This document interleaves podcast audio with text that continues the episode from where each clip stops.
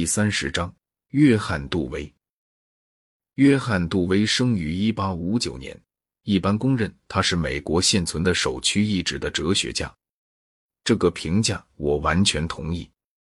他不仅在哲学家中间，而且对研究教育学的人、研究美学的人以及研究政治理论的人都有了深远的影响。杜威是个品性高洁无比的人，他在见解上是自由主义的。在待人接物方面宽宏而亲切，在工作当中孜孜不倦。他有许多意见，我几乎完全赞同。由于我对他的尊敬和敬仰，以及对他的恳挚亲切的个人感受，我倒真愿和他意见完全一致。但是很遗憾，我不得不对他的最独特的哲学学说表示异议。这学说就是以探究代替真理，当作逻辑和认识论的基本概念。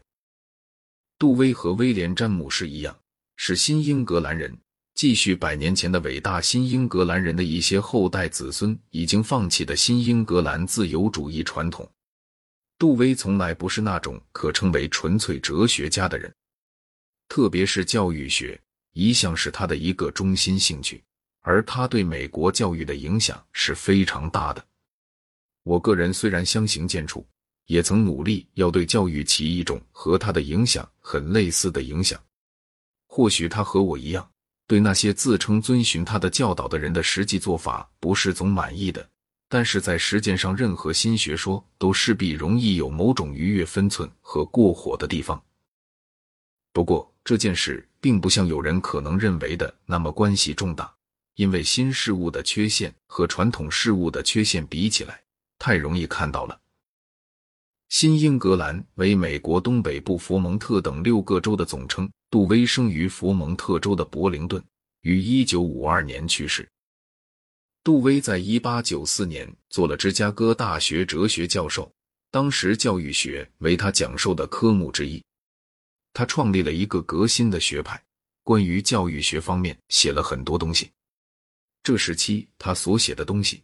一八九九年，在他的《学校与社会》一书中做了总结。大家认为这本书是他的所有作品中影响最大的。他一生始终不断在教育学方面有所著述，著述量几乎不下于哲学方面的。其他社会性的、政治性的问题，在他的思想中一向也占很大的地盘。和我一样，他访问俄国和中国受了很大影响。前者是消极的影响，后者是积极的影响。他是第一次世界大战的一个不由衷的支持者。他在关于托洛茨基被断任的罪名的调查上起了重要作用。虽然他确信对托洛茨基的控告是没有根据的，但他并不认为假使列宁的后继者不是斯大林，而是托洛茨基，苏维埃制度就会是美满的制度。他相信了通过暴力革命造成独裁政治。不是达到良好社会的方法。虽然他在一切经济问题上都非常主张改进，但他从来不是马克思主义者。有一次，我听他说，他既然好不容易从传统的正统神学中把自己解放出来，就不去用另一套神学做茧自缚。在所有这些地方，他的观点和我个人的几乎完全相同。从严格的哲学的观点来看。杜威的工作的重要性主要在于他对传统的真理概念的批评。这个批评表现在他称之为工具主义的理论中。大多数专业哲学家所理解的真理是静止而定局的、完全而永恒的。用宗教术语来说，可以把它与神的思维同一化，与我们作为理性生物和神共有的那种思维同一化。真理的完美典型就是九九乘法表。九九表精确可靠，没有任何暂时的渣子。自从毕达哥拉斯以来，尤其自从柏拉图以来，数学一向跟神学关联在一起，对大多数专业哲学家的认识论有了深刻影响。杜威的兴趣不是数学的，而是生物学的兴趣。他把思维理解为一种进化过程。当然，传统的看法会承认人所知的逐渐多起来。但是每件知识既得到之后，就把它看成最后确定的东西了。的确，黑格尔并不这样来看人类的知识。他把人类的知识理解为一个有机整体，所有部分都逐渐成长，在整体达到完全之前，任何部分也不会完全。但是，虽然黑格尔哲学在杜威青年时代对他起过影响，这种哲学仍然有它的绝对，有它的笔时间过程实在的永恒世界。这些东西在杜威的思想中不会有地位。按杜威的思想，一切实在都是有时间性的。而所谓过程，虽然是进化的过程，却不是像黑格尔讲的那种永恒理念的开展。到此为止，我跟杜威意见一致，而且我和他意见一致的地方还不止于此。在开始讨论我和他意见相左之点以前，关于我个人对真理的看法，我要略说几句。头一个问题是哪种东西是真的或假的呢？最简单不过的答案就是句子：哥伦布在一四九二年横渡了大洋是真的，哥伦布在一七七六年横渡了大洋是假的。这个答案是正确的，但是不完全。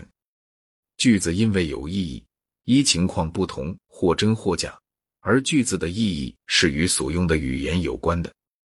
假如你把关于哥伦布的一个记述译成阿拉伯文，你就得将一四九二年改换成回历纪元中相当的年份。不同语言的句子可以具有相同的意义，决定句子是真是假的不是字面，而是意义。你断言一个句子，你就表达了一个信念，这信念用别种语言也可以同样表达的好。信念无论是什么，总是真的或假的。或有几分真的东西，这样就迫使我们不得不去考察信念。可是，一个信念只要相当简单，不用话表达出来也可以存在。不使用言语，我们便很难相信圆周和直径的比大约是三点一四一五九，或相信凯撒决心渡过卢比康河时决定了罗马共和政体的命运。但在简单的情况，不表诸言语的信念是常见的。例如，假设当你下楼梯时，关于什么时候下到了底这件事你出了错，你按照适合于平地的步态走了一步，扑通一跤跌下去，结果大大吓了一跳。你自然会想，我还以为到了底呢。其实你方才并没有想着楼梯，不然你就不会出这个错了。你实际还没有下到底，而你的肌肉却照适合于到底的方式做了调节。闹出这个错误的，与其说是你的心，不如说是你的肉体。至少说，这总是表达已发生的事情的一个自然讲法。但事实上，心和肉体的区别是个不清不楚的区别。最好不如谈有机体，而让有机体的种种活动划归心或肉体这件事悬置不决。那么就可以说。你的有机体是按照假使原来到了底层就会适宜，但实际上并不适宜的方式调节了。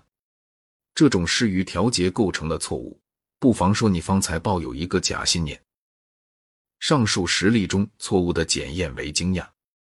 我以为能检验的信念，普遍可以这样讲：所谓假信念，就是在适当情况下会使抱有那信念的人感到惊讶的信念，而真信念便没有这种效果。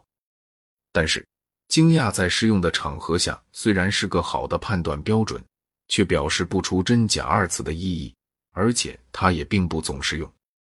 假设你在雷雨中走路，心里念叨：“我料想我根本不会遭雷击。”紧接着你被雷击了，可是你不感到惊讶，因为你一命呜呼了。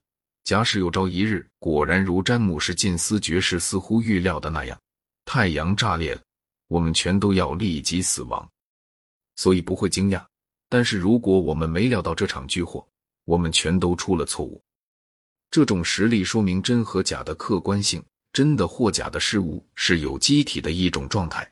但是，一般说，根据有机体外部发生的事件，而是真的或假的。有时候要确定真和假能够进行实验检验但有时候不能进行如果不能进行仍有旁的手段而且这种手段还很重要。